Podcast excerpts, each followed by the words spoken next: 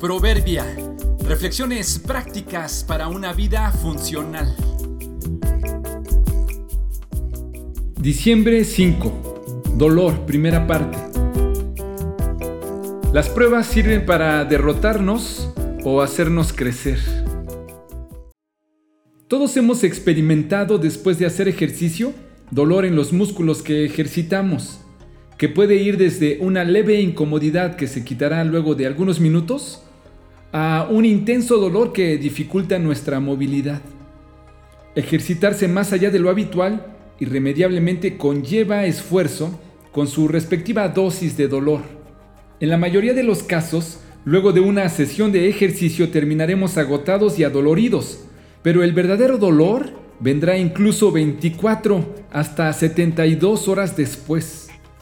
Cuando entrenamos estamos forzando músculos a desarrollarse, esto conlleva en algunos casos, aunque no se note en el exterior, a que internamente el músculo sufra roturas microscópicas de las fibras. Como éstas se producen en diferentes lugares en todo el músculo, es por ello que éste se resiente y se produce dolor. Pero cuando estas roturas se curan, el músculo vuelve a estar sano, crece y se vuelve más fuerte que antes.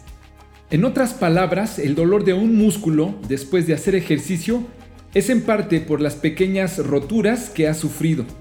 Su recuperación y cicatrización resulta en crecimiento y mayor fortaleza en ese músculo.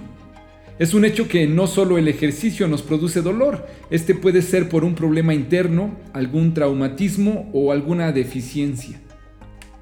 En las relaciones sociales, en las pruebas mentales y emocionales es muy parecido.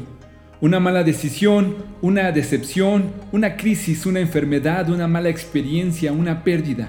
Son situaciones que nos causan dolor emocional y mental. Nos duele al momento, pero incluso duelen más no solo horas después, sino en los días posteriores. Igual que con los músculos, podemos tomar algún analgésico y disminuir el dolor, pero no hay forma de evitarlo. Se usa la palabra rotura cuando lo que se rompe es algo físico o material, por ejemplo, la rotura de un pie.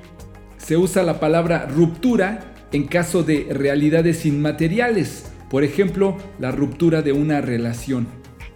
Como quiera que sea, si nos damos el tiempo y lo tomamos con calma y aprendizaje, ese dolor por alguna rotura o alguna ruptura puede hacernos crecer, puede volvernos más fuertes. La clave está en cómo asumiremos el dolor.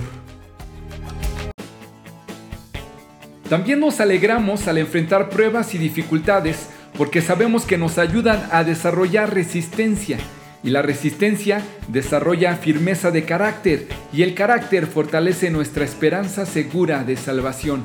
Romanos 5, 3 y 4.